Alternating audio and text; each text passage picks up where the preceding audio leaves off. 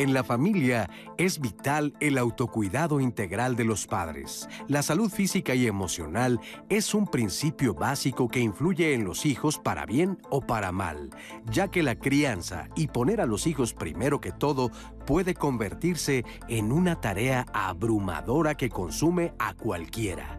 Cuidarse primero para poder cuidar a los otros no tiene que ver con egoísmo ni culpa. Damos lo que tenemos y si en la vida de los padres hay estrés, cansancio, irritabilidad, ansiedad, depresión, frustración y tristeza, eso es lo que sus hijos recibirán. Ser padres es una tarea que requiere de energía, ánimo, paciencia, tiempo, comprensión, amor, y nada de eso se podrá dar si no lo tenemos primero nosotros. El autocuidado es una forma de amor y respeto a uno mismo. Atender primero las propias necesidades de tiempo, espacio, descanso y alimentación, entre otras, es prioritario para la salud familiar. Hoy, en Diálogos en Confianza hablaremos sobre el autocuidado parental, su importancia y el impacto benéfico para todos los integrantes de la familia. Criar a los hijos debe ser una experiencia positiva, grata, cariñosa, emotiva, gratificante y no una dura carga para los padres con un profundo desgaste emocional y físico. Buenos días, amigas, amigos, amigas de Diálogos en Confianza. Gracias por acompañarnos esta mañana de martes de familia, hoy con un gran tema. Cuídate tú antes que a los otros. Y es que a veces cuando uno se convierte en mamá o en papá, se deja de lado, se vuelven la prioridad los hijos y son pocas las acciones que se emprenden para cuidar de la salud de uno mismo. Cuéntenos en las redes sociales, ustedes como papás y mamás, qué es lo que hacen para cuidarse o más bien si ahorita se están dando cuenta de que no hay ninguna estrategia que tengan para procurar su bienestar.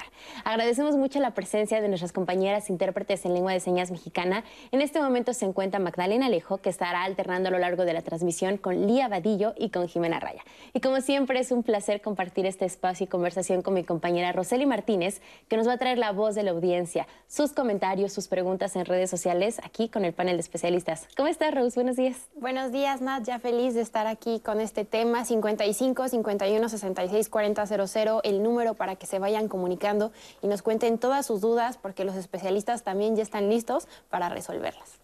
Así es, Rose. Estamos muy pendientes de todo lo que ustedes nos llegan en las redes sociales. Les presento al panel de especialistas que conformarán la conversación de hoy. En primer lugar, le damos la bienvenida al doctor Javier Gómez Toledo.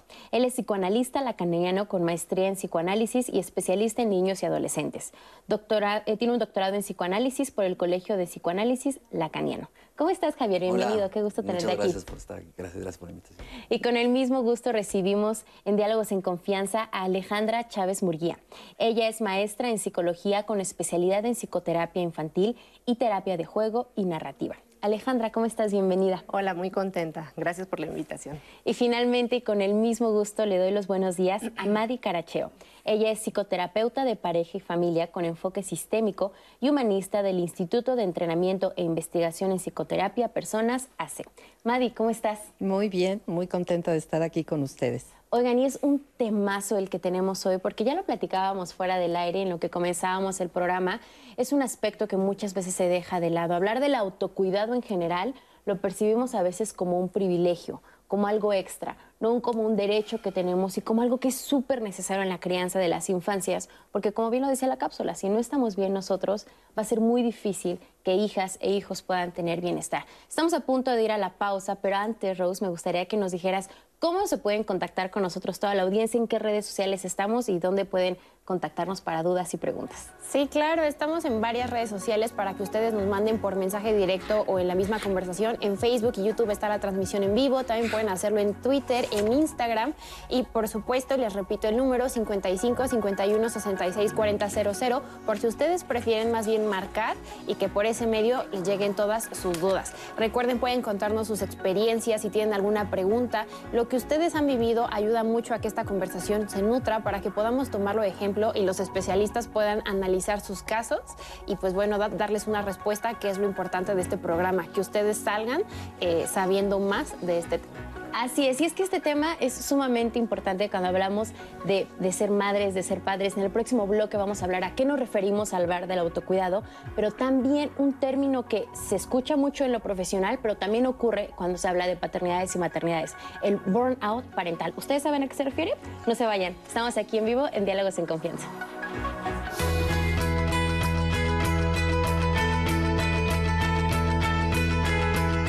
El agotamiento mental y físico o burnout parental se define como la exposición a un estrés crónico que disminuye el uso de los recursos de la persona para enfrentar las situaciones estresantes dentro del ámbito familiar. Moira Mikolaksak, psicóloga belga.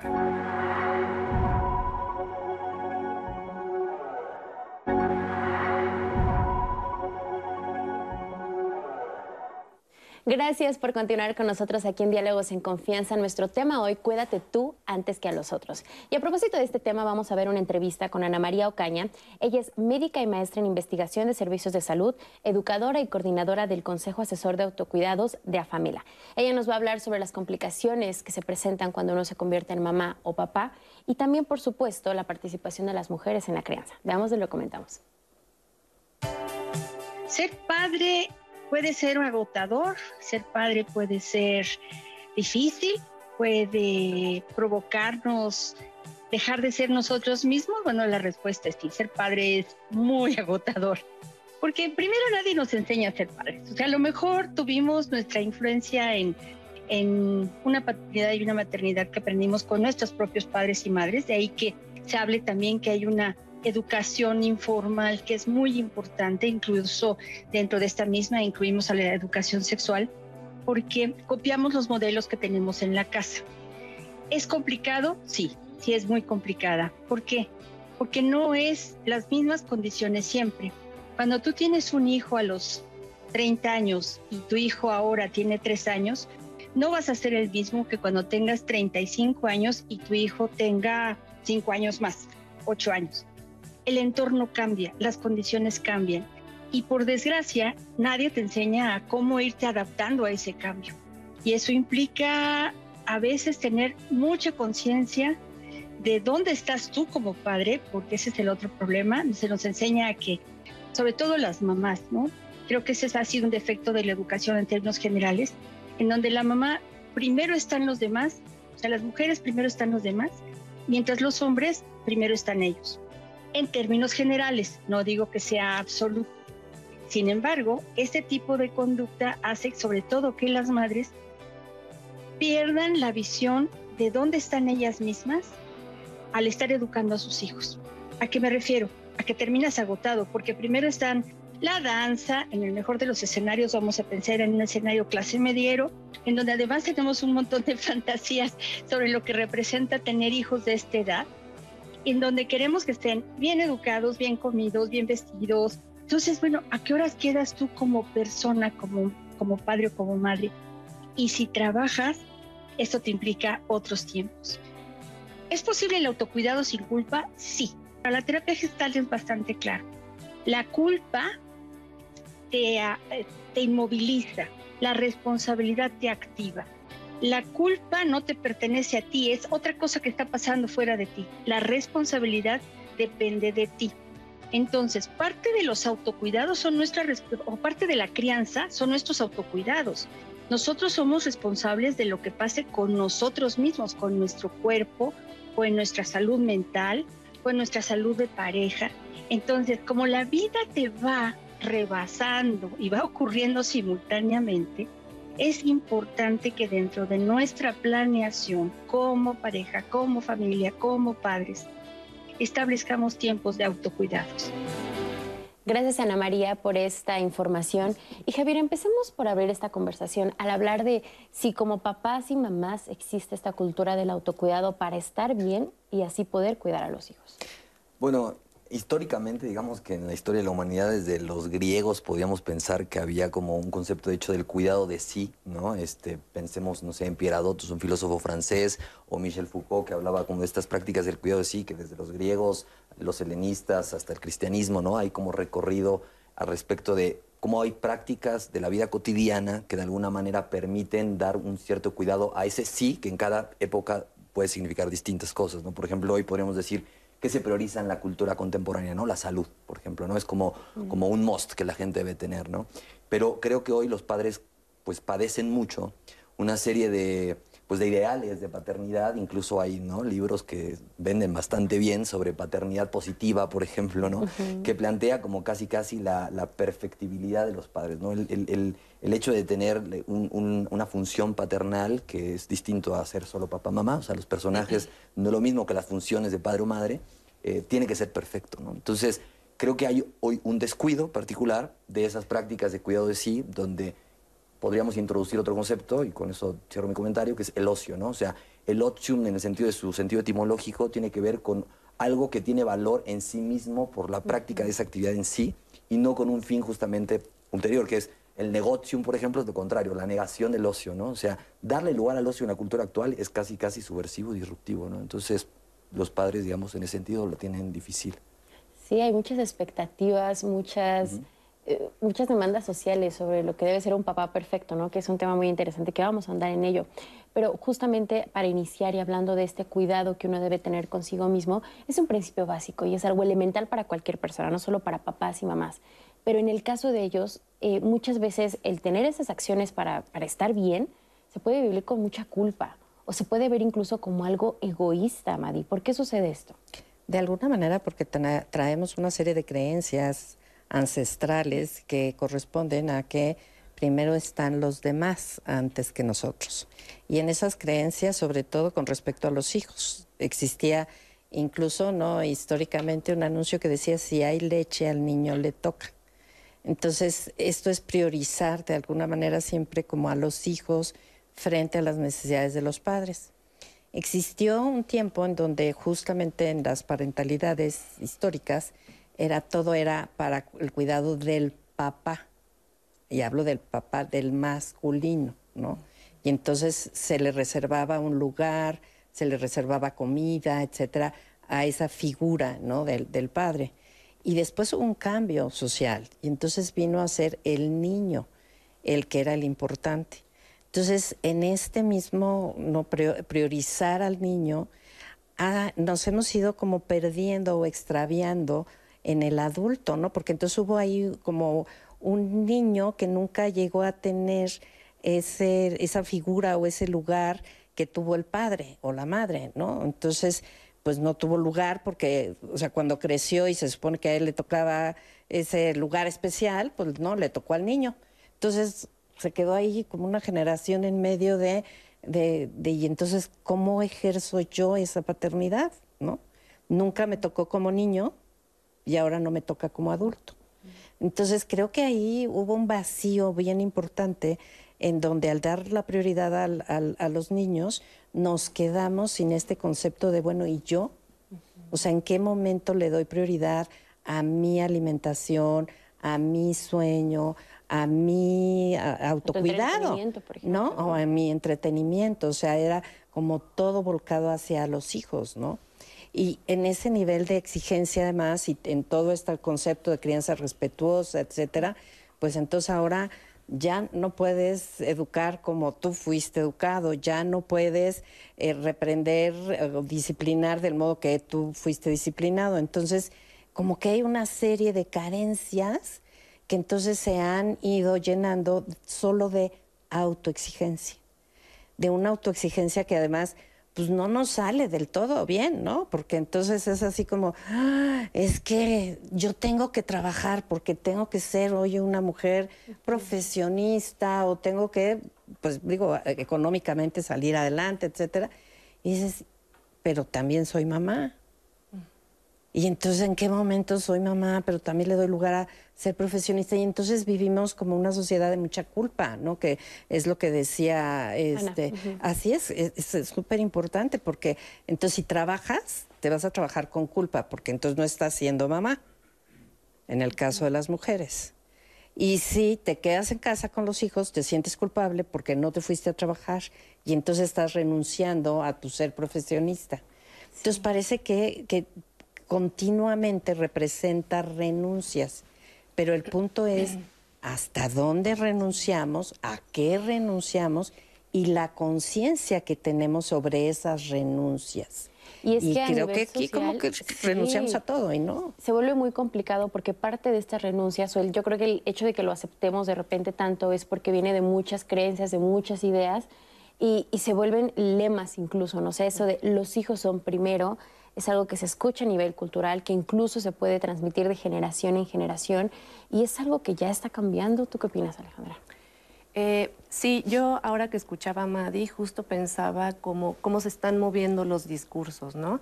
Eh, eh, nos estamos moviendo entre discursos, primero como centrados en las necesidades de los niños, etcétera, y ahora también, al menos yo en mi experiencia, noto, por ejemplo, eh, discursos adultocéntricos, ¿no? Y entonces parece que se están rompiendo muchos paradigmas ahí y quedamos como en una especie de limbo de hacia dónde me voy. eh, la forma en que a mí me educaron fue de esta manera, pero hoy la crianza respetuosa me dice que necesito poner al niño al centro y sus prioridades, pero no sé cómo hacerlo, entonces hacia dónde me muevo, ¿no? Entonces estamos flotando como en esta parte de repente en, en el limbo, en los paradigmas, es lo que a veces yo me encuentro en el trabajo con las madres y los padres, ¿no? Y me parece que eso tiene que ver con una nueva forma de hacer las cosas y una nueva forma de entender las cosas también, ¿no? Cómo concebimos hoy las infancias, las adolescencias, cómo concebimos hoy las maternidades, las paternidades. No es lo mismo ser padre hoy o madre hoy que serlo cuando yo era niña, por ejemplo, ¿no? Tenemos retos diferentes, los paradigmas son diferentes y eso hace que nos estemos moviendo hacia pues hacia nuevos lugares que a veces son lugares que no conocemos y que, que tenemos que empezar a construir, ¿no? Eh, me gusta mucho, por ejemplo, en la cápsula cómo hablan de esta distinción entre la culpa y la responsabilidad, ¿no? La culpa más anclada hacia eh, incluso esta autoimagen más dañada de sí mismo sobre que uno nunca da el ancho para, ¿no? Y la responsabilidad de asumir que estamos a cargo de eh, seres que necesitan una guía, que necesitan un tutelaje, que necesitan eh, moverse por ese lugar para que nosotros también podemos ayudarles a construir, pues, como su propio futuro, construir su presente. Hablamos mucho de los niños y adolescentes en términos de, de futuros, ¿no? Pero también los niños son hoy, ¿no? Los adolescentes son hoy. Entonces, ¿cómo les ayudamos? Y en esta temática del autocuidado también pensaba justo cómo, cómo los discursos eh, eh, en estos patrones que tenemos o que nos han enseñado de cómo ser madre o cómo ser padre, pues a su vez son patrones que enseñamos a nuestros hijos e hijas, ¿no? Entonces, ¿cómo hoy como mamá o como papá le estoy enseñando a mi hijo a autocuidarse? ¿Sí? O sea, no es nada de, nada más yo como adulto ejerzo mi autocuidado. Claro, es importante ejercerlo, pero eso se vuelve un ejemplo para los niños y adolescentes para que cuando ellos crecen y deciden ser padres o deciden ser madres, puedan ejercer su propio autocuidado, ¿no? y tengan el referente del autocuidado que tuvieron y que vieron en el ejemplo de sus papás y mamás. Y esto que dice son patrones. Así también eh, las nuevas mamás, los nuevos papás probablemente tienen un modelo de cómo serlo por lo que ellos vivieron, por el ejemplo que vieron de sus progenitores. Y justamente se relaciona con un testimonio que tenemos de una mujer de 17 años que nos cuenta qué es lo que ella ha aprendido sobre lo que implica ser mamá y las renuncias que, como tú mencionabas, Madi, que ha tenido que enfrentar y también todos los mandatos sociales que hay alrededor de ella. Vamos a verlo. Tengo 17 años y tengo un bebé de dos años. Mi familia me dice que ya se terminaron mis planes personales. Poder salir, ellos se refieren a que yo ya va a ser muy difícil que acabe la escuela, eh, que tengo nuevas responsabilidades con mi hijo. También me dicen que pues ya no puedo ir de fiesta, que tengo que estar en mi casa, que tengo que educar a mi hijo. Pues él tiene dos años y él es inquieto, él le gusta salir a jugar a, a la calle. Pues yo trato de llevarlo, de pasearlo. Mis padres me dicen que se me acabó el tiempo para mí. Ahora toda la responsabilidad y todo debe de estar en mi pequeño. Yo tengo que estar atenta a sus horarios de comida, tengo que estar atenta a sus horarios de dormir, de sacarlo a pasear, de procurar que su ropa esté limpia, que su comida esté limpia para cuando él tenga hambre. Mi pareja me dice que yo me he descuidado físicamente, pero la verdad es que es muy demandante eh, cuidar a mi hijo. Quizás yo no me arreglo tanto como antes,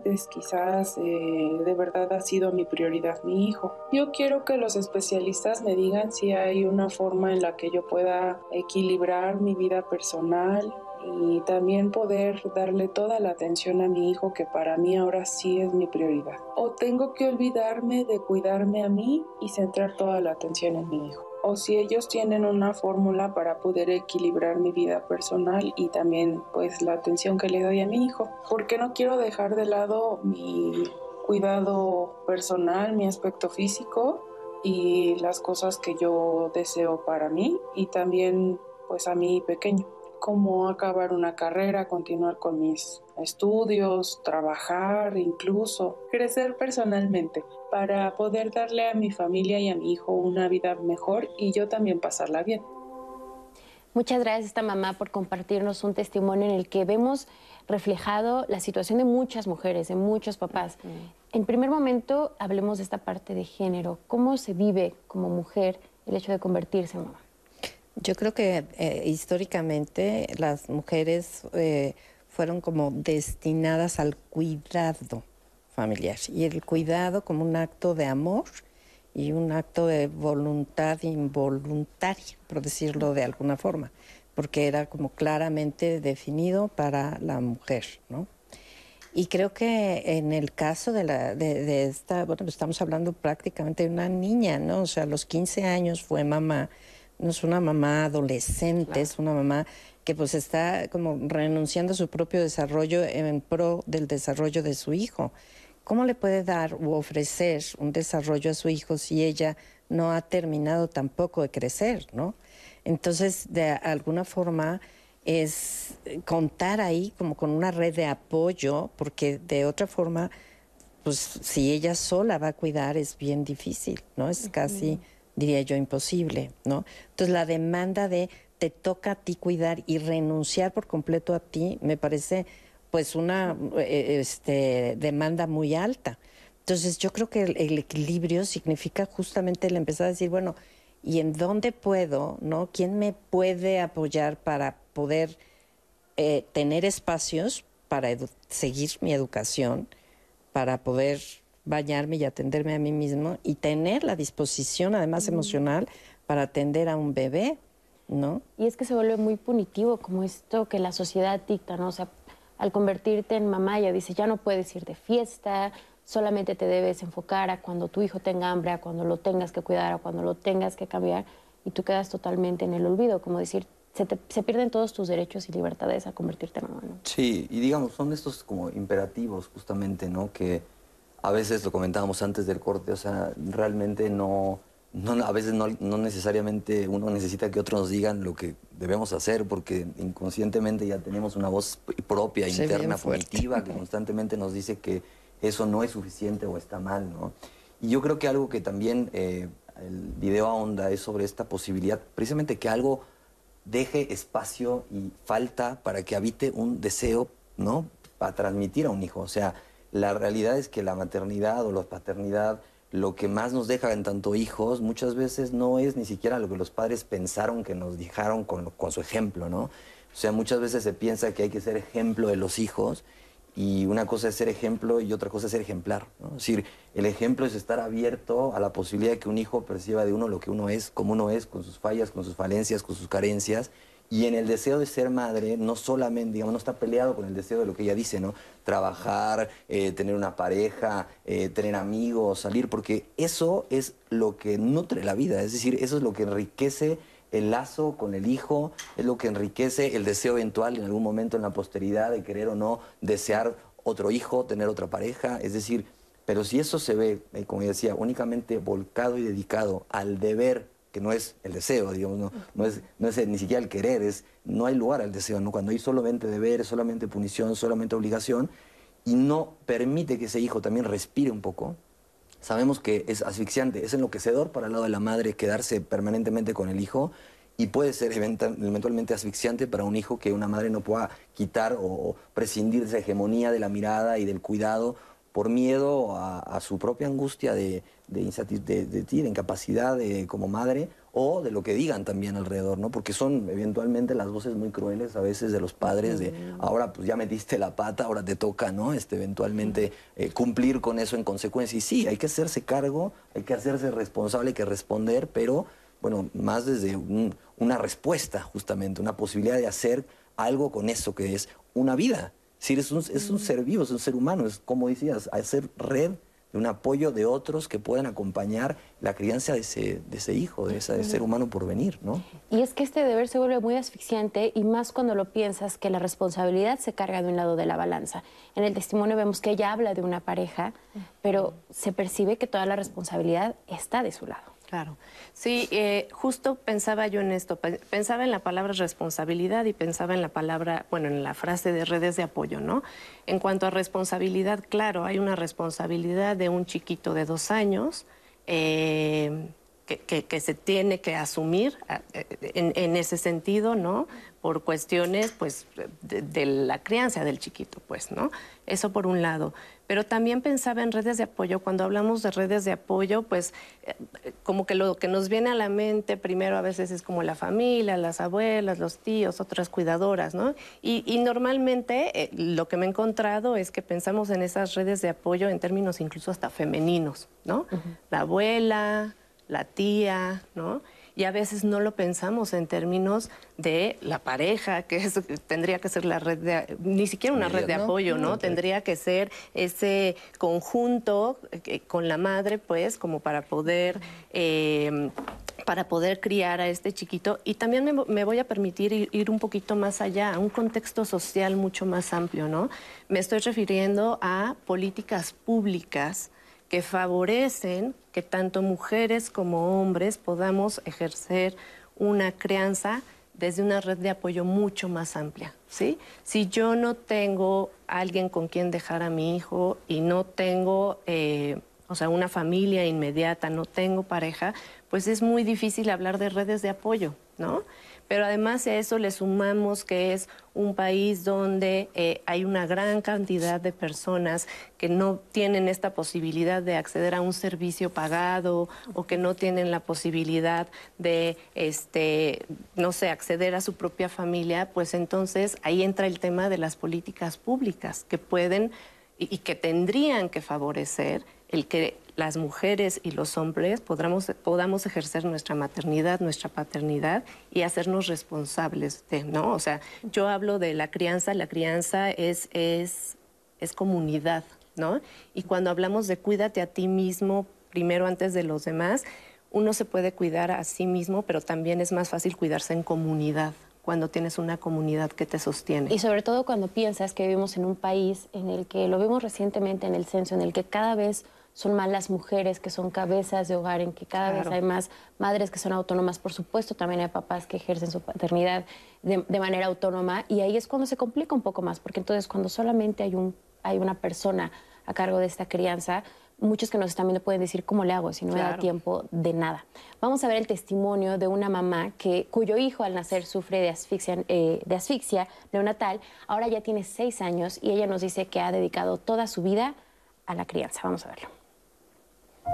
Eh, hace ocho años que estoy viviendo con mi pareja. Mi hijo tiene seis años. Antes yo de, de juntarme, pues me dedicaba a mi desarrollo profesional y tenía más tiempo para mí. Toda mi rutina cambió en el momento en el que nació mi pequeño, porque al momento de nacer sufrió asfixia neonatal y por esas circunstancias yo sentí la necesidad de dedicarme al hogar y estar al pendiente de él. Podrían decir que el, ser ama de casa que queda tiempo libre, pero pues realmente no.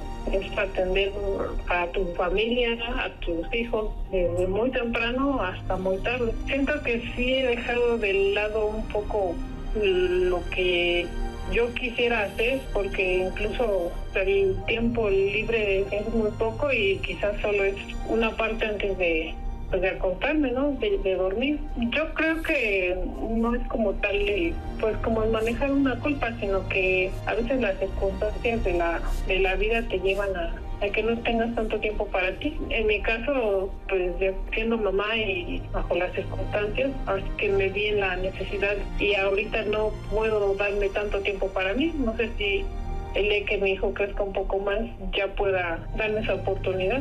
Mi pareja en todo esto es, pues sí, mi, nuestro respaldo principalmente económico. Cuando le es posible, por cuestiones de, de trabajo, pues sí me apoya con el niño.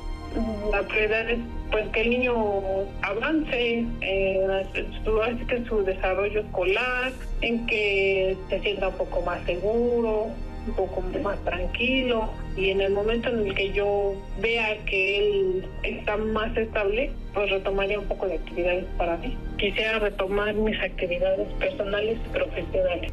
Yo he decidido cuidar a mi familia y a mi hijo antes que a mí.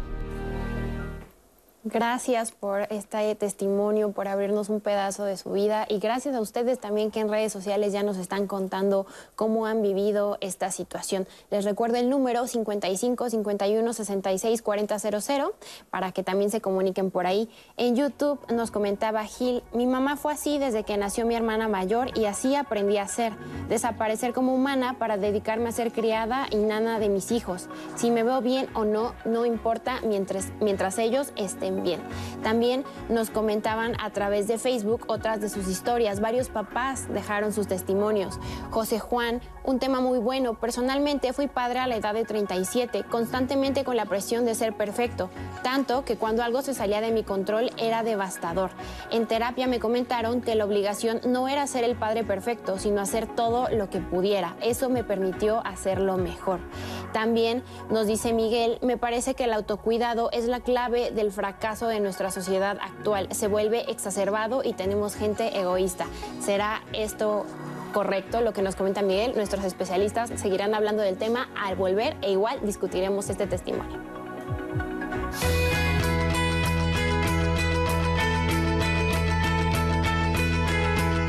La salud mental se considera como un estado de bienestar en el cual cada individuo desarrolla su potencial, afronta las tensiones de la vida, puede trabajar de forma productiva y fructífera y aportar algo a su comunidad. Organización Mundial de la Salud.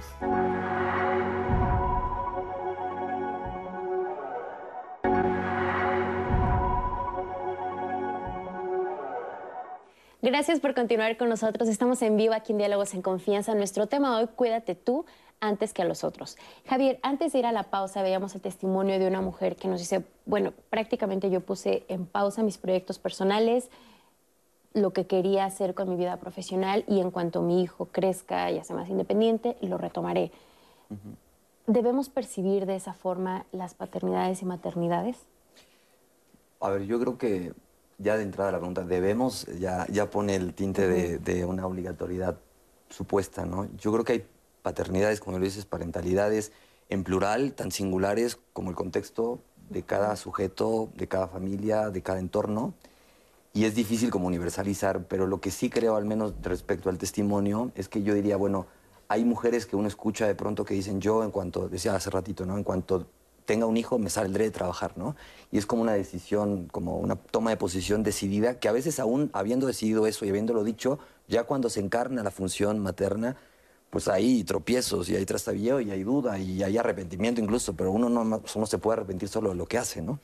Y, pero otra cosa que decía es diferente pensar la resignación, ¿no? O sea, cuando, cuando uno tiene que soltar o renunciar a algo o frustrarse un poco en este, esa pausa de la vida que implica a lo mejor un desarrollo profesional o algo porque hay que resignarse porque no tocó de otra. O sea, la resignación es como un cambio de signo, ¿no? O sea, mi signo apuntaba a mi vida profesional, iba para allá y de pronto aparece el deseo de hijo, ¿no? A lo mejor, si se deseaba, si eso se, se, buscó en un deseo compartido con una pareja y eventualmente eso pausarlo.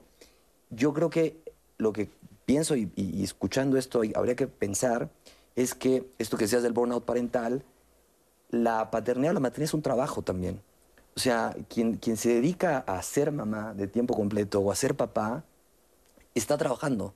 O sea, es, es realmente, si se piensa eso como un trabajo y se quita un poquito el, el velo de la idealización, de ser papá, que es muy bonito, y de ser mamá, que también tiene sus satisfacciones, pero realmente, como decíamos hace rato, este, hoy en día lo más tonto que uno podría hacer es pensar en tener un hijo, ¿no? Podemos decir en términos, ¿por qué tonto? Porque en el sentido del capitalismo actual, pues todo tiene que ser ganar, ganar tiempo, ganar dinero, no perder nada, consumir, acumular. Y un hijo realmente nos hace más perder cosas, claro, para ganar otras en la vida. Pero para poder perder ese goce de ganar y ganar, ganar, ganar, ¿no? Permanentemente, pues de alguna manera uno tiene que aceptar también perder en otro sentido.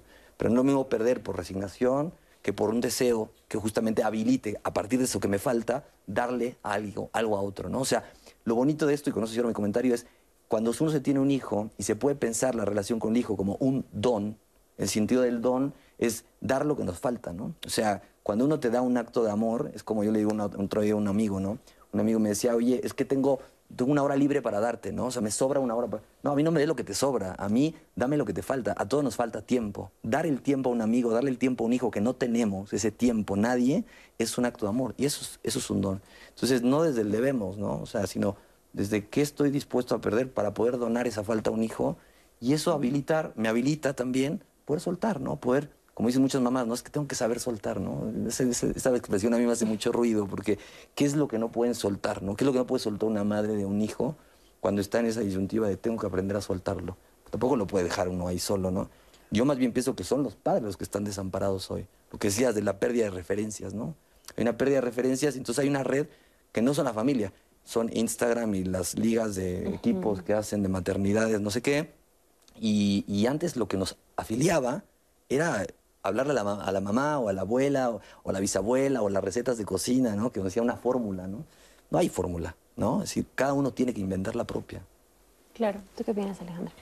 Bueno, pues yo pensaba en, en, el término posibilidades, ¿sí?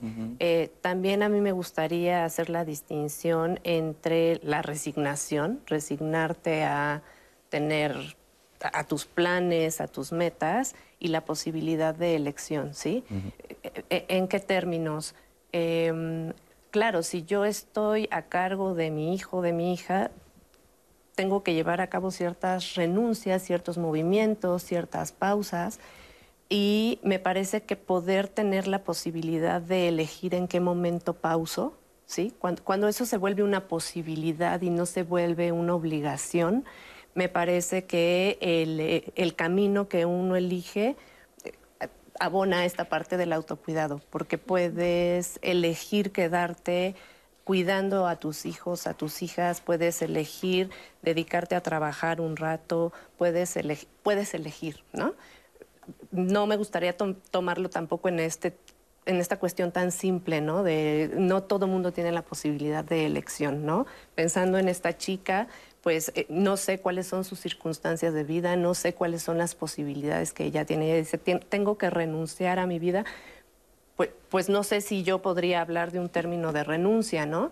Yo más bien pensaría cuáles son tus circunstancias, en dónde tienes la... Hay posibilidades de elección para tu vida, ¿no? Esas posibilidades las quieres, cómo quieres co-construir, porque además parece de repente en este discurso que uno tiene hijos y que le pone pausa a su vida y luego se van los hijos y ya uno le pone play y sigue, ¿no? Eh, pero no, la, vida también te ocurre, o sea, sigue ocurriendo mientras sí, tienes pasa en hijos, el mientras tanto. Claro, o sea, estoy construyendo mi vida mientras estoy con mis hijos, ¿sí? Yo, por ejemplo, te puedo decir, soy madre y y hoy pienso, como que al principio decía, tuve que poner una pausa, ¿no? Y ahora entiendo, no, no estoy en una pausa, estoy en un momento de mi vida donde estoy construyendo esto y vendrá otro momento de mi vida donde tendré que hacer otras cosas. Si puedo retomar lo que venía antes, veré si puedo retomarlo o no, ¿no? Pero mi vida sigue transcurriendo. Entonces, me parece que, hay que ser muy cuidadosos también en los discursos, en hablar de que uno le pone pausa cuando uno ejerce maternidad o paternidad. De cierto modo, a lo mejor, pero uno hace elecciones también. ¿Sí? Las elecciones dependen de muchas cosas, de cuestiones personales, sociales, este, económicas, económicas etcétera, ¿no? Me pongo a pensar por qué se vuelve tan tan cotidiano decir, ¿no? Que ponemos una pausa, que se pone una pausa a la vida al tener hijas e hijos. Y yo creo que es un poco porque se puede volver muy abrumador el hecho de cómo organizar o cómo reorganizar tu vida, cuáles son los ajustes que hay que hacer, porque lo mencionábamos fuera del aire. Eh, si me pongo a pensar en la vida promedio de una familia mexicana, estamos hablando de familias en las que las posibilidades de repente no son muy fáciles de vislumbrar. Estamos hablando de mamás y papás que trabajan hasta muy tarde y que de repente se sienten ahogados porque dicen, ¿qué posibilidades tengo si ni siquiera de repente puedo ver a mi hijo despierto, por ejemplo, Sí, por supuesto. Eh, creo que es eh, una situación que hablaba un poco ¿no? del contexto político, público, social eh, que estamos viviendo y que es bien difícil, ¿no? Porque el acceso a guarderías, a escuelas, incluso, ¿no? Con horarios, ¿no? En donde extendidos, en donde los hijos pueden estar como más tiempo en las escuelas y no afuera de ellas, pues sería una manera de ser, de hacer más compatible, digamos, ¿no? Como la crianza con los medios de trabajo. Y hoy no lo estamos teniendo, ¿no? O sea, un, niño pasa de una guardería, por ejemplo, en donde tiene un horario extendido, a entrar a un kinder en donde sale a las 12 del día. ¿no? Y, la mamá y el papá salen a las 6, 7 de la tarde del trabajo, ¿no? En el mejor de los casos. en el mejor de los casos. En mil actividades a los niños y... Entonces resulta bien, bien difícil. Entonces sí entiendo y soy, o sea, como muy empática, ¿no? Hacia ese sentir de, eh, de, no puedo, de, de, cómo le hago, de cómo modifico la vida para poder hacer todo esto. Entonces, eh, a mí me gustaría más eh, plantear como el asunto de cuidado desde el lugar de, es un acto de amor y es un acto de voluntad, ¿no? O sea, en donde dices hay una elección, o sea, en donde estoy eligiendo, ¿no? cómo, cuándo, cuánto cuidar, ¿no? Con quién cuidar porque entonces no es nada más yo voy a cuidar, ¿no? O sea, quiénes van a estar conmigo en esta tarea de cuidado. Y en ello también está el mío. O sea, es un acto de amor hacia mí, el, el, voltear a mirarme con mis recursos, con mis posibilidades reales, y un acto de voluntad en donde yo voy a tener que distinguir cuáles van a ser esos tiempos que también necesito porque eso es parte de lo que le voy a ofrecer a un hijo, una hija o unos hijos, ¿no? O sea, al final de cuentas, esa forma de tener actos de amor para mí y tener actos de voluntad para mí, ¿no? Son importantes porque eso es justamente lo que ellos van a percibir y eso es lo que ellos también pueden hacer. Si me viven como una persona deprimida, rebasada, irritable, angustiada. ¿Qué puedo hacer? ¿Realmente qué les estoy dando? Nadie damos lo que no tenemos. Y si yo no tengo bienestar, no puedo dar bienestar. No hay forma. No hay forma de que un papá que no se encuentra bien consigo mismo críe y acompañe. hay una cuestión que pasa meramente en primeros auxilios dentro de los aviones, por ejemplo, ¿no? Que eventualmente se sabe que cuando alguien no se cae un avión, ¿no? Pasa ese accidente, la, la mascarilla primera que uno debe poner es, es, el, niño, ¿no? Es decir, o el salvavidas es al niño, ¿no? Eh, es decir, perdón, es a uno mismo, ¿no? Es a uno mismo. Y después al niño. ¿Por qué? Porque uno diría, bueno, pues justo, el, el niño habría que cuidarlo, salvarlo, no, pero es que si el niño no se va a salvar, si eventualmente uno no está primeramente, exactamente, ¿no? Y, y, si es una cosa, una cosa como muy hasta de instinto biológico, podríamos decir así, ¿no? Pero hoy cuesta realmente, o sea, hoy realmente eh, poderse dar ese lugar, ¿no? Como dices, de, de, actuar con un acto de amor hacia uno, cuando no nos dieron también eso, es decir, si eso también en retrospectivo, históricamente se da cuenta de que eso no lo recibió de otro, ¿cómo lo transmite? ¿no? Es decir, eso pasa por, por, por, la transmisión de algo que nos fue dado también, algo que nos fue heredado, algo que nos fue eh, transmitido de alguna manera, ¿no? Y nunca sin pérdidas. O sea, siempre de manera, eh, digamos, imperfecta, siempre siempre de una manera con tropiezos, o sea, la función parental es, es tropiezo, es, es equívoco, es error, es ensayo de error, es este, no, hay modelo, digamos. Y ¿no? va a ser perfecto, y yo creo que de ahí la importancia de que en estos espacios hablemos de lo importante que es que mamás y papás que nos están viendo en este momento tengan un autocuidado muy consciente que puedan realmente ponerse a reflexionar, pensar sobre sus posibilidades, organizar su vida. Y es por eso que vamos a ver la segunda parte de la entrevista con Ana María Ocaña, que nos habla justamente de cómo empezar con este autocuidado. Vamos a ver. ¿Qué podríamos decirle a los padres que se sienten afectados por la crianza de los hijos? Bueno, primero respiren. Tres respiraciones profundas, que eso también nos va a permitir calmarnos un poco. Primero, nadie es perfecto como padre. Nadie. Porque decíamos las condiciones cambian. Número uno. Número dos, nosotros también cambiamos. Entonces, en ese proceso de adaptación y de ir un poco como el, como el como veo doy, o sea, como van creciendo los hijos, además imagínense, tenemos la interacción con otros niños cuando somos una familia en donde hay varios hermanos. Entonces la relación que tenemos con cada uno de los hijos también es diferente. Entonces, ¿qué podemos ir haciendo? Bueno, primero, entender que no somos perfectos, número uno.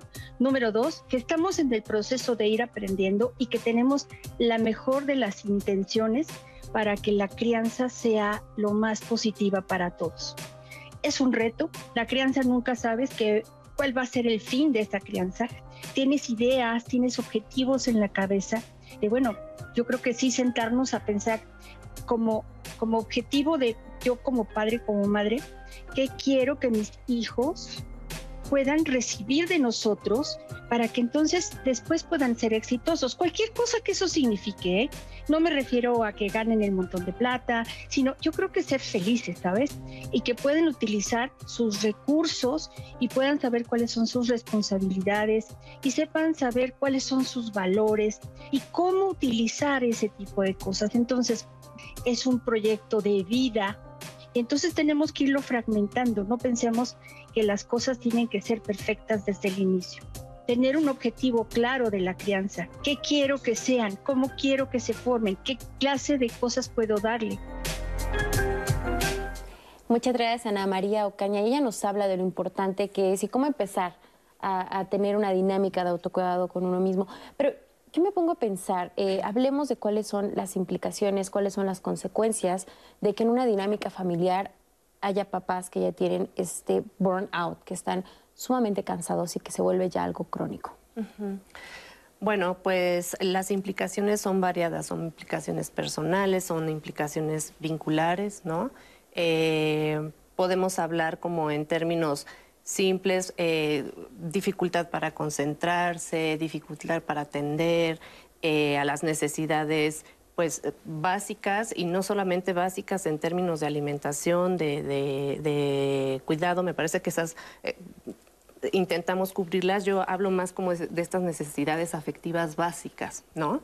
Eh, bajo los efectos del burnout, pues es difícil a veces tener esta disponibilidad emocional, estar ahí para mi hijo, para mi hija. Hace rato platicábamos, ¿no? Estoy, vengo de una serie, me levanto a las 8 de la mañana, tengo dos turnos de trabajo, llego en la noche, claro que quiero ver a mis hijos, pero también ya quiero que se duerman. O sea, también ya quiero este, yo irme a descansar o, me tengo, o le tengo que seguir porque tengo que ponerme a lavar la ropa o tengo que preparar las cosas para el día siguiente, ¿no? Entonces a veces esa disponibilidad emocional no la puedo tener para mis hijos. Y me parece que ese, ese puede ser uno de los efectos del, del, burnout, ¿no? Y eso, pues, ¿de qué va anclado? De la culpa. A la culpa le encanta alimentarse con eso, ¿no? Tu hijo quería leer un libro y tú lo acabaste regañando porque no preparó el uniforme para el día siguiente, ¿no? Y entonces le vamos metiendo cosas al saquito de, de, de los efectos del burnout. Entonces, bueno, yo pensaría que está eso, la disponibilidad emocional, la falta de disponibilidad emocional,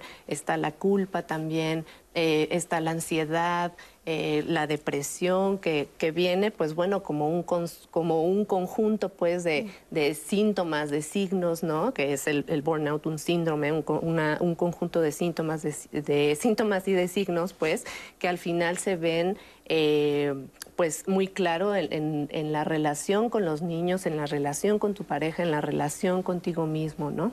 Y, qué complicado se vuelve, Mari, porque, por ejemplo, hemos escuchado este término mucho en el ámbito laboral, ¿no? Y cuando dices tienes un estrés crónico muy fuerte en tu trabajo, bueno, puedes pedir una incapacidad, puedes pedir, no sé, un tiempo libre, pero cuando te pasa al momento de ser madre o padre, ¿cómo le haces, no? O sea, porque no es como que puedas decir, bueno, una semana me voy a desaparecer en lo que me recupero o me voy a tomar un mes, ¿no? De hecho, yo creo que no te puedes tomar nada, decía yo, no fuera del cuadro, ¿no? Cuando yo tuve mi primer hijo, dije, no, bueno, ahora sí conozco lo que es tener un patrón, ¿no? Porque entonces... Sí, ahí sí, ¿no? Porque entonces es de 24 por 7, por 365 días, ¿no? Entonces es un trabajo súper demandante. Entonces, efectivamente creo que en la medida en que la crianza puede ser compartida, los cuidados pueden ser compartidos, o sea, no solo soy la mamá, también tendría que haber un papá, insisto tal vez en esta red de apoyo, insisto también en las instituciones, ¿no? O sea, de pronto hay quienes dicen, no, pues yo no llevaría a mi hijo a una guardería, ¿no? Cuando a lo mejor el, el lugar perfecto para que el niño esté es una guardería para que yo pueda tener un mayor equilibrio conmigo misma, ¿no? Entonces, e, esta parte de que no, no sentirme sola o solo en la tarea de crianza, yo creo que sería una parte fundamental para poder hacer frente al ah. burnout. ¿no? Porque entonces, en la medida en que me siento absolutamente solo sola en esta tarea, pues no, no veo salida. Entonces creo que una parte bien importante es poder decir, a ver, no soy la única, ¿no? Entonces, tanto no soy la única para mis hijos, ¿no? O sea, porque entonces tiene que estar el papá o, la, familia, en fin, ¿no? Que las amistades incluso pueden ser una fuente de apoyo, este, y las instituciones, obviamente, ¿no? Este, pero eh, por el otro lado es, no estoy sola en el sentido de que puedo pedir una ayuda profesional, ¿no? Porque también es un espacio que es súper sanador, ¿no? El poder hablar con alguien que no me va a juzgar, porque eso también es súper eh, fuerte, ¿no? Y tiene un impacto importantísimo porque es ¿Cómo estás harto de tus hijos? ¿Cómo estás harta? ¿Cómo que estás cansada? Yo tuve 10, ¿no? O sea, he oído comentarios así, ¿no? pues yo tuve 10 y, ¿no? y tú solo tienes uno, tú solo tienes dos, ¿de qué te quejas? ¿No? O sea, como siempre este juicio de valor, ¿no? En torno a que, a que, a que no tendríamos elementos para quejarnos, ¿no? Entonces, cuando tú tienes un espacio profesional, pues tienes ese espacio ajeno a un juicio en donde entonces puedes empezar a tener ese espacio de reflexión de qué, en dónde ir encontrando tus equilibrios, porque además aquí es como que de pronto sentirte que no tienes recursos para responder. Y no es cierto, solo hay que poner luz en ellos. Estos espacios se vuelven un lugar donde uno puede validar sus emociones y darse cuenta de que es algo que existe y que no debemos sentirnos culpables por ello. Y justamente, ¿qué nos dice la audiencia? Sí, porque hablando de estos juicios de valor, tenemos a dos papás que nos dieron sus opiniones. Iván Loza nos comenta, tuve muchos problemas con mi familia, papás y esposa.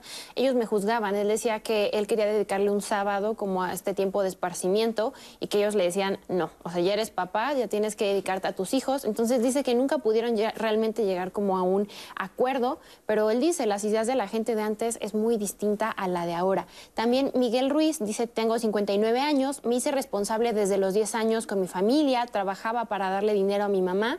Dice que a los 24 eh, se casó, tuvo hijos y entonces se dedicó a su familia, a sus hijos. No he tenido tiempo para mí, ahora estoy viendo para mi vejez. Nos pregunta, ¿tendré oportunidad de ver por mis, por mis propios intereses en algún momento? Es una pregunta que les dejo a los panelistas para que la vayan pensando. Y también tenemos el testimonio de un hombre. Él es Jet y nos cuenta cómo ha vivido su paternidad y cómo ha, cuidado de sí mismo y qué es lo que quiere enseñarle a sus hijos al respecto. Tengo 43 años, soy un padre responsable que cuido de mis hijos, pero también me cuido de mí mismo, hago ejercicio, medito, y estudio y eh, pues cuido de mi persona.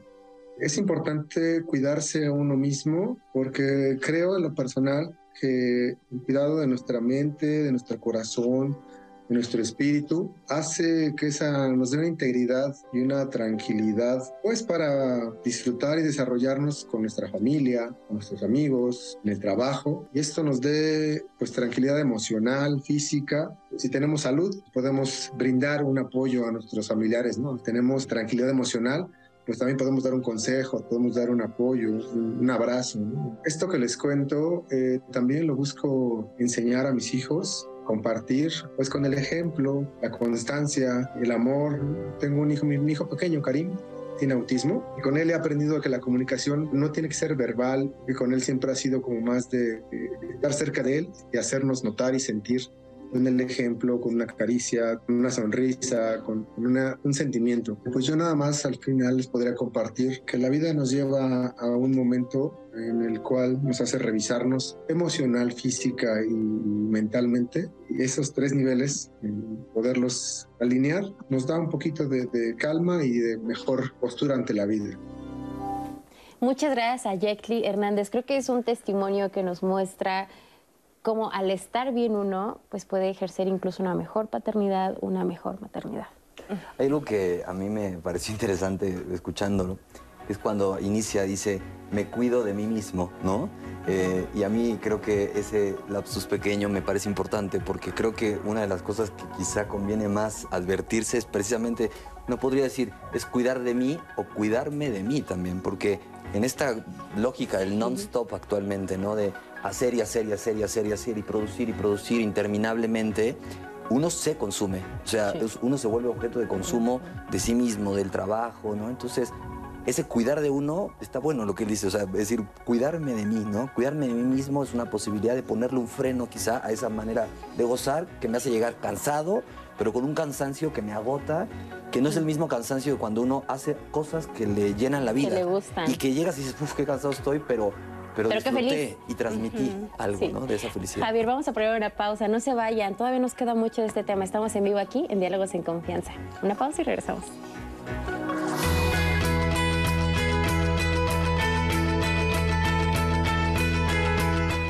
La gente habla de la mayoría de edad. Eso no existe. Cuando uno tiene un hijo, está condenado a ser padre durante toda la vida. Son los hijos los que se apartan de uno, pero los padres no podemos apartarnos de ellos. Graham Greene, escritor británico.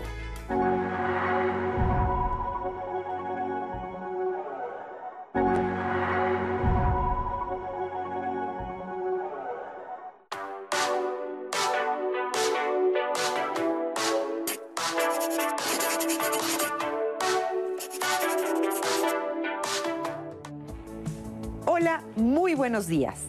Cuidar de nosotros es un aspecto esencial en la vida de los seres humanos. De niños tenemos a nuestros padres que nos cuidan y procuran todo lo que necesitamos para sobrevivir. Pero al hacernos adultos, esa tarea nos toca a nosotros. No solamente hay que cuidarnos físicamente, sino también emocionalmente. Las emociones juegan un papel fundamental, pues es a través de ellas que tomamos decisiones vitales para nuestra vida. Autorregularte y cuidar de ti significa saber atravesar aquellas emociones que te incomodan o causan sufrimiento. Es muy importante identificar cómo te sientes frente a algo o alguien y nombrar tus emociones. ¿Tienes coraje? ¿Estás triste? ¿Te sientes frustrado o frustrada? ¿Estás feliz? Validar y aceptar nuestras emociones es el primer paso para tomar las decisiones que esa circunstancia nos exige. Saber gestionar nuestras emociones conlleva una serie de beneficios, entre los que se encuentran la reducción de los niveles de estrés y de ansiedad, aumento de la productividad y crecimiento personal, fortalecimiento de la autoestima, disminución en la incidencia de enfermedades y dolencias físicas, una alta capacidad para la recuperación de las enfermedades y también ayuda a cultivar una actitud positiva y a mejorar el estado de ánimo, lo que ayuda a afrontar las adversidades de la vida. Así que por todo esto, canaliza tus emociones para la búsqueda de soluciones y alternativas. Ten en cuenta que las dificultades también son oportunidades para desarrollar todas nuestras capacidades. Y para el bienestar físico, no te olvides de hacer ejercicio. Un cuerpo sano contribuye a una mente saludable. Por último, pero no menos importante, no se te olvide dedicarte un tiempo a ti todos los días. Nos vemos la próxima semana. Gracias a Marisa por estos consejos y tips para tener un autocuidado no solo físico, sino emocional de nuestra persona. También ya tenemos varias llamadas y, y comentarios que les voy a empezar a leer. Iliana nos llamó y nos dice, sufrí ansiedad debido a que me olvidé de mí misma. Estoy haciendo un profundo cambio en mi vida. Los padres debemos de tener en cuenta que nuestra salud mental es muy importante para evitar que nuestros hijos y nietos caigan en lo mismo. También en YouTube, Boulevard nos preguntaba, tener un hijo es una decisión y no una imposición la mayoría de las veces, lo que significa que es parte de nuestros proyectos personales. Entonces, ¿por qué se vuelve un problema? Es lo que él pregunta. También Elisa Mejía, ¿y qué pasa cuando el tiempo pasa y a los hijos les toca hacerse responsable de sus padres? ¿Es obligación? Y si no te nace hacerlo, ¿también tienes que hacerlo? Nos preguntaban también por cuestiones de enfermedades. Nos decían si tengo un hijo incapacitado, eh, obviamente le dedico el 100% de mi tiempo, entonces ahí quién me cuida si yo tengo que cuidarlo a él todo el tiempo. Alex, yo a los 21 fui mamá, hasta ahora me he dedicado a mis hijas, pero ahora me dicen, mamá, ya descansa, ya piensa en ti. Y me doy cuenta que he repetido el patrón de mi mamá de dar todo. Mónica Suárez, yo creo que la atención en los hijos depende de su edad. Definitivamente un bebé o un niño necesita más tiempo, es más prioritario porque está en desarrollo. Conforme van creciendo, se les debe de ir dando responsabilidad poco a poco. Carmen también nos contaba una historia. Ella nos dice que en algún momento una señora le dijo, en cuanto a la comida, el mejor pedazo de carne tiene que ser para ti. Y que su mamá le dijo a esta señora, claro que no, lo mejor siempre es para los hijos. Ella nos dice, ahora que crecí, veo que debemos tener estrategias para salir adelante y hacer lo correcto, aunque sí sacrificamos muchas cosas por los deberes de ser madre. Eh, Alejandro Arreaga, la llegada de los niños nos posiciona después hasta que termina la crianza. El cuidado termina cuando crecen y toman su vida en sus manos. Liberándonos, cambia la prioridad que da lugar a cuidados personales. También nos decía Magdalena Soto, yo conviví con adolescentes, mi experiencia es cómo van a hacerse responsables de un hijo cuando fueron producto de la irresponsabilidad de sus padres. Lo que falta es educación, pero también los medios de comunicación influyen en los comportamientos de los adolescentes, es su opinión. Un anónimo nos llamó y les pide un consejo, ayuda. Tengo una nieta de 33 años, tiene dos niños, uno de 5 y otro de 9. Ella le deja la responsabilidad a la hija mayor de 9 años para ella irse a divertir. ¿Qué podemos hacer nosotros para ayudar a esos niños? Y por último, soy una persona epiléptica. Mi hermano y mi padre cuidan de ellos y gastan su dinero pues en lo que ellos prefieren. Nadie me cuida a mí y no puedo solventar mis gastos. ¿Qué puedo hacer para cuidarme a mí mismo? También nos llegaron otros comentarios respecto a personas que están estudiando y al mismo tiempo son eh, padres o madres.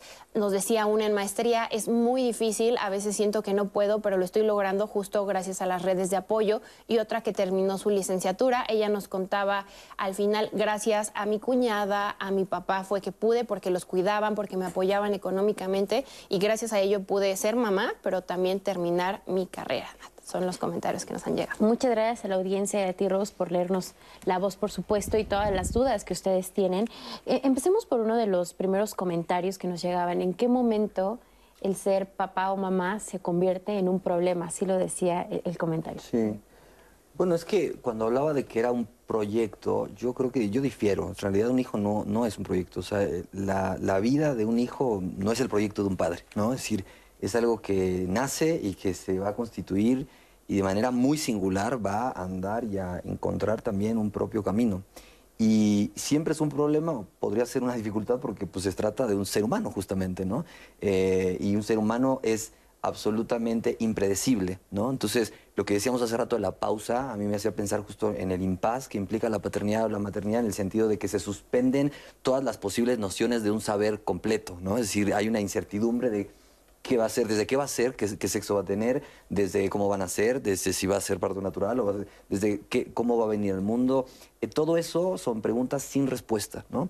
Y entonces ese impas, digamos, pues es ya problemático, es difícil de soportar no saber, ¿no? Y entonces yo siento que en ese sentido es complejo. Y luego lo inminente a ser ser humano es pues lo, inevitable, lo impredecible, lo incalculable, ¿no? Esa también es la experiencia de, de paternidad. Y ahí pues quizá más que un problema es una complejidad Y hay cosas que, mm, como algunos otros problemas, así que no tienen como tal una solución única, ¿no? Es decir, yo ahí creo, y nada más como para comentar algo también de lo que decía, ¿no? El tema de, eh, algo mencionado, el pedazo de carne, ¿no? El más rico para el hijo. Yo decía, quizá lo más rico que uno le puede dar a un hijo también es un, un vacío, una, una falta, una grieta de algo que uno no hizo bien y que en el testimonio de vida permite que a partir de eso que no pasó, se posibilite justamente lo que decías tú, ¿no? Hay posibilidades de elección, pero también hay, una posibilidad de donar una, una, una, falla que posibilite una invención creativa de un hijo, ¿no? Que no sea como un saber dado completo, ¿no? Porque de alguna manera eso, pues eso como obtura justamente, ¿no? O sea, como que si el pedazo de carne está ahí, ¿no? Es decir, capaz que yo no tengo hambre, ¿no? No me lo voy a comer, ¿no? Es decir, esa falta que, nutre el deseo, o sea, no se nutre por, por la completud, sino se nutre por la falta, ¿no? Y eso creo que también es complejo, justamente en el rol de la paternidad. ¿Cómo dono algo que no tengo, ¿no? ¿Cómo dono algo que no, que no habita ni que no me llena, ni siquiera a mí mismo, ¿no? O sea, Mm. eso es complejo. Sí, perdón, A otra mí- parte, perdón, que yo, que yo observaba o observo en, en esta parte es queremos resultados inmediatos. Y en, en la parte de la, la paternidad y la maternidad no, las ten- no tenemos resultados inmediatos. O sea, son de muy largo plazo, ¿no? O sea, de aquí a que este niño que hoy nació diga, por favor y gracias, o sea, es una tarea de mucho tiempo. Entonces hay una, una expectativa de- como de inmediatez, ¿no? De, de, ya nació y, y ya va a dormir todas las noches. Ya va a ser el ¿Y qué crees? Pues no, ¿no? Y ya va a caminar y entonces ya va a ser, este, no. Y ya va, se va a ir a la escuela y entonces todos los días va a ir a la escuela, pues no, un día va a amanecer enfermo y no va a ir. O sea, es esta incertidumbre por un lado, pero no tenemos un resultado inmediato. Eso lo hace también muy cansado, ¿no? O sea, he visto papás que llegan y dicen, ¿y cuándo voy a, a tener que dejar ya de decirle que se lave los dientes, ¿no? Y entonces dices, uy, pues a lo mejor hasta la adolescencia, ¿no? O sea, y, y ve tú a saber, ¿no? O sea, y da- da- no tenemos respuestas inmediatas. Y no hay respuestas ni correctas ni incorrectas. Entonces es como un laboratorio cotidiano. Eso lo hace también muy cansado, muy demandante. O sea, estamos acostumbrados a una receta en donde hacemos un pastel, ponemos los mismos ingredientes y tenemos el mismo resultado. Aquí ni siquiera de un hijo a otro. O sea, se supondría ponemos lo mismo, pero no es cierto. A cada hijo le damos algo Y distinto. algo muy bonito lo que dices, para que también comentes tú, justo nada más de esto que dices de la palabra, es muy bonito porque uno puede decir una palabra que cree que el hijo, incluso el adolescente o el niño le contesta, le dice, déjame de molestar, no me importa, pero esa palabra dicha a posteriori puede tener un valor que en retrospectiva, o sea, se agarra el hijo de esa palabra del padre dicha, de la madre, que si no se dijo no hay de dónde tomarse, ¿no? Y es muy bonito porque eso que se dijo, que creíamos que no tenía valor, posteriormente en algún momento del punto de la vida, con un hijo, con una pareja, a lo mejor eso cobra Mi sentido. mamá o mi papá me lo ¿Alguna decía. vez? Ah, eso. Alguna Pero tuvo que, haber dijo. tuvo que haberse dicho para poder estar, para No. poderse tomar de eso, ¿no? Y entonces Y yo- no tenemos y- ese tiempo, ¿no? O sea, Y, y yo agregaría también la parte de la maternidad y la paternidad idealizadas, ¿no? Esto que dice, ¿por qué se convierte en un problema? No sé si se convierte en un problema, pero es que nos han hecho creer que la maternidad es el plan ideal de toda la mujer para que esté completa y ser feliz y que ser papá es lo mejor porque te vuelves un héroe, ¿no? Entonces, e- en esa idea idealizada de la maternidad y de la paternidad, pues no caben estas emociones como el enojo, como la preocupación, como la frustración, porque es- e- eso viene con, la, con, con ser mamá y con ser papá, ¿no?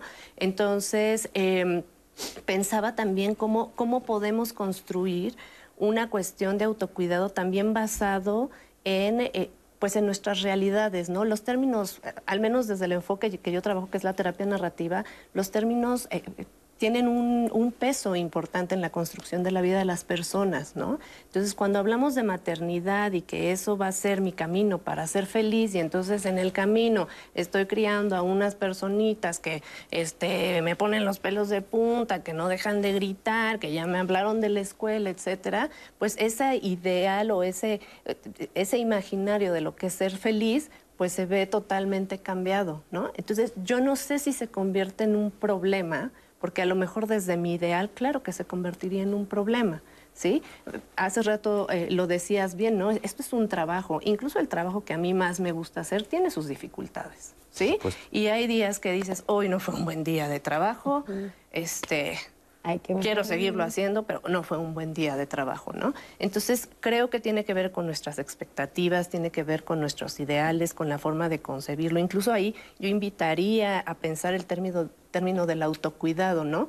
Eh, ser muy cuidadosos de no caer en que el autocuidado es nada más generar una serie de ser la mamá exitosa, buena madre, buena profesionista, fitness, sociable, este, alegre, con buena salud mental, etcétera, ¿no? Porque entonces el autocuidado se vuelve una exigencia que no se disfruta. y entonces deja de ser autocuidado. ¿no? pensaba en eso que decías, la palabra como neologismo, ¿no? Como se sufre la maeternidad o la paeternidad, ¿no? Si pensamos como la paternidad como algo eterno o la maternidad como algo eterno e inacabable, pues sí, nos, nos, queda un largo trecho. Y si lo percibes como algo eterno, pero aparte como algo que tiene que ser perfecto, qué complicado se vuelve. Y es que a lo largo del programa ustedes lo han mencionado, esta idea de ser el papá perfecto, la mamá perfecta, ¿de dónde viene? ¿De dónde existe esta expectativa tan, tan irreal, ¿no? de no cometer ningún error y de ser totalmente perfectos.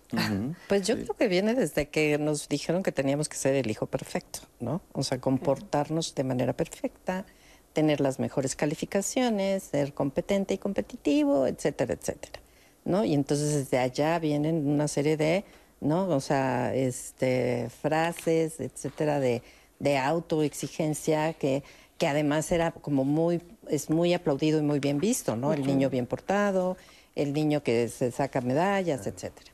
Bueno, habla del narcisismo de los padres, ¿no? Por mira supuesto. qué bien lo eduqué, ¿no? Claro. Soy, un buen Mira qué bien me salió. Soy un gran, mira qué bien me salió. Sí, sí. Como decía, no, no, es un producto tampoco un hijo, ¿no? O sea, tampoco. Exacto, ¿no? Entonces, y de pronto, evidentemente, además, el, el hijo es una relación tan íntima, tan cercana, que es, bueno, pues tu mejor espejo.